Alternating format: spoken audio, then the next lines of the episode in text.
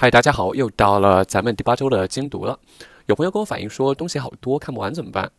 我给他建议就是，你可以只看这个笔记或者听这个笔记，就每天看一点点，因为七八页图片又多，就一下就看完了。我觉得这样重复的记忆会比较好一些，包括背一下 QuizNet 卡片呢，都是一些比较好的办法。就是咱们下一周会休息一周，然后如果有第五周加入的朋友想继续预定的话，可以，我到时候会发起一个群收款的。那咱们就开始看这个第八周的第八周，我选的这个叫 Fresh Meat 小鲜肉，就是经济学人他们是怎么看到小鲜肉的。它这个总标题就叫 Fresh Meat 或者 Little Fresh Meat。让我没想到的是，就很多外媒它对 Little Fresh Meat 这个现象进行了报道，甚至 Wikipedia 有 Little Fresh Meat 这样一个词条。奇怪的是，它并没有小鲜肉的词条啊。他首先他就说，Little fresh meat is an internet buzzword in China, used to describe handsome young males. Internet buzzword, buzzword，网络流行语。说这个小鲜肉啊，是中国的网络流行语，用来描述年轻帅气的男孩。It is most commonly used for celebrities, particularly a rising star，尤其是新人，a rising star。有一个外国的报刊叫 Foreign Policy，他也对小鲜肉进行了描述，但他这个描述比较细致。他提到 smooth skinned slim figured, and impeccably coiffed. The young male idols referred to colloquially as 小鲜肉 have come to dominate China pop culture landscape over the last decade.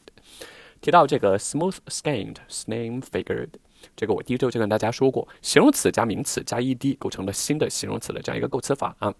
后面提到头发精心打理的 impeccably coiffed，这个 impeccable 我是怎么记得呢？我跟 大家说一个很不要脸的一个事情，就是我很久以前和华中师范大学一个外教聊天，用微信，他说 Your English is impeccable，然后然后我一下就记住了这个单词，因为我对当时他说这个印象很深刻，因为当时还挺开心的。它大致相当于 perfect 或者 faultless，原文里面说 impeccably coiffed，coiffed，coiff 就是打理头发，就头发梳的油头粉面这样一个感觉。这个 coif 我们后文还会出现的，是作为一个动词出现的。然后它的这个副标题提到 a fashionable aesthetic confounds Chinese parents and fashion。a fashionable aesthetic，这个 fashionable 是一个形容词。大家要注意的是，我们经常说这个人好 fashion，this is a fashion guy，难道这样说吗？当然不能了，因为 fashion 是一个名词。你要说 that guy is fashionable。That guy is stylish. That guy is swaggy. 包括给大家找了一个着名的经典电影，叫《Breakfast at Tiffany's》，是那个奥黛丽·赫本出演的。男方他叫 Paul，他和妻子一段对话。I understand. I'll tell you what, Paul. I am a very stylish girl. 他说：“I understand. Let me tell you what, Paul. I'm a very stylish girl. 我是个时髦的女子，stylish girl。” 包括这个 fashionable aesthetic，aesthetic 就是美的、审美的。我大家找了这样，我觉得这个词大家应该都认识，但是大家要注意一下这个拼法，a e s t h e t i c，aesthetic。包括给大家找了这个无名之辈 a cool fish 外媒的 Screen Daily 的一个报道，它报道里面它提到，it also gets a simultaneous limited theatrical run overseas from China Line。 是说这部电影呢，它在国外由华视影业发行，但是它的排片比较少。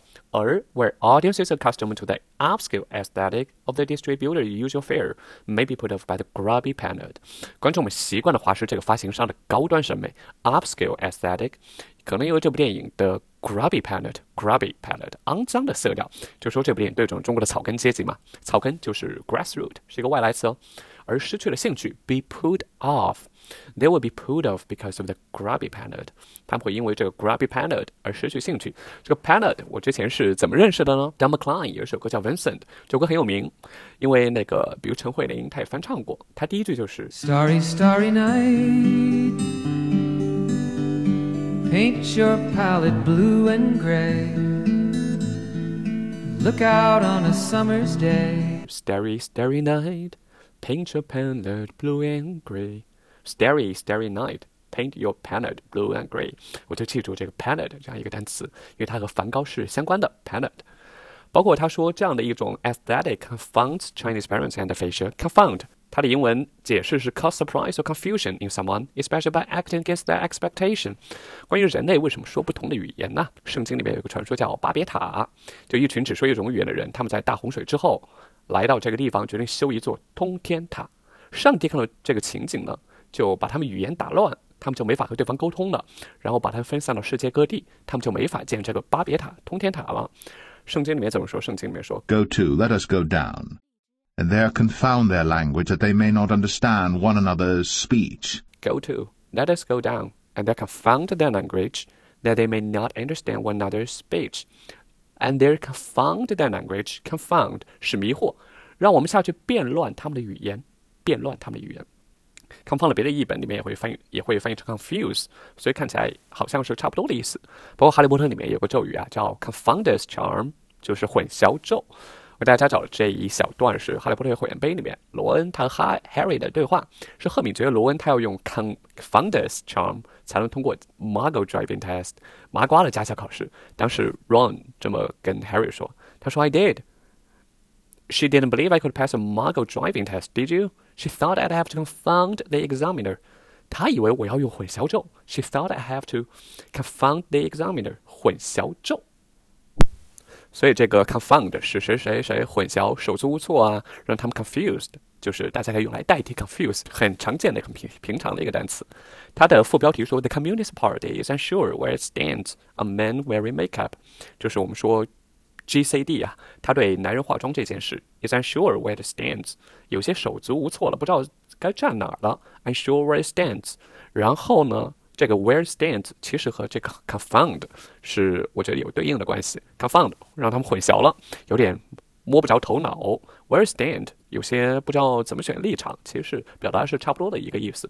这个就是咱们的标题和副标题。